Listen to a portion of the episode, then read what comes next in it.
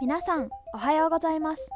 秋田県にかほ市旧上郷小学校を活用したにかほの魅力発信プロジェクトにかほのほかにラジオ。お届けしますのはにかほのほかにスタッフの国重咲です。このラジオはにかほのほかにという施設の中にある元放送室スタジオ一軸からお送りしています。地域おこし協力隊としてにかほ市に移住した私が毎週にかほの魅力について発信する番組です。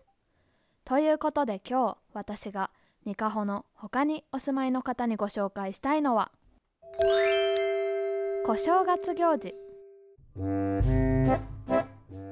小正月とは旧暦の正月で元日から15日までの期間を指します。元旦は年神様をお迎えしてお祝いをするのに対し小正月は農業や家庭など生活に関連した行事が行われることが多いと言われていてにかほ市には小鹿の生ハゲに似た来訪神の行事があります。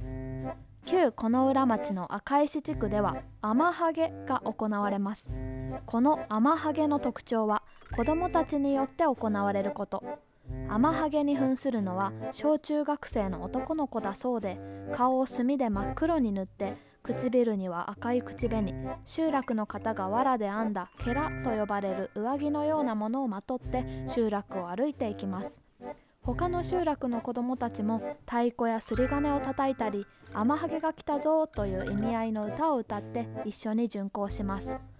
各家に着くと子供たちがわーっと叫びその間に天ハゲは神前で15回飛び跳ねて藁を落とします。その藁を燃やした煙を浴びると1年間健康に暮らせるとされていてたくさん藁が落ちるほど縁起が良いそうです。久方町の上郷地区小滝と石名坂集落では天の萩行事が行われます。天の萩は鳥海山からやってくると言われていて家内安全や子供の健やかな成長を願う行事です。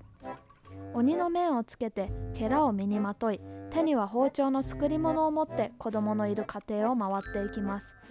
音を立てないようにして家の中に入り泣く子はいねが親の言うことを聞いてるがと声を発しながら歩くそうです。子供たちは悪いことをしてたら天の萩が来るよと普段から教えられていてこの行事も子供たちを怖がらせる目的があったそうですが現在は時代の変化とともに怖くない天の萩が登場することもあるんだとか。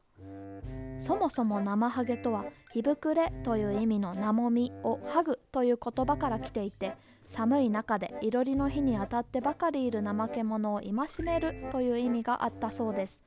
農業を基盤とする地域では共同作業が重要で結束のために怠け癖を正したり子供を集落全体で育てるという意識がありました。生ハゲの存在は見守り役という意味合いもあったんですね。周りと助け合って生活するという考え方を象徴するこの行事が時代の変化に適応しながら続いてほしいなと思います。ということで今週ニカホの他に向けてお届けしたのは小正月行事でした。来週もお楽しみに。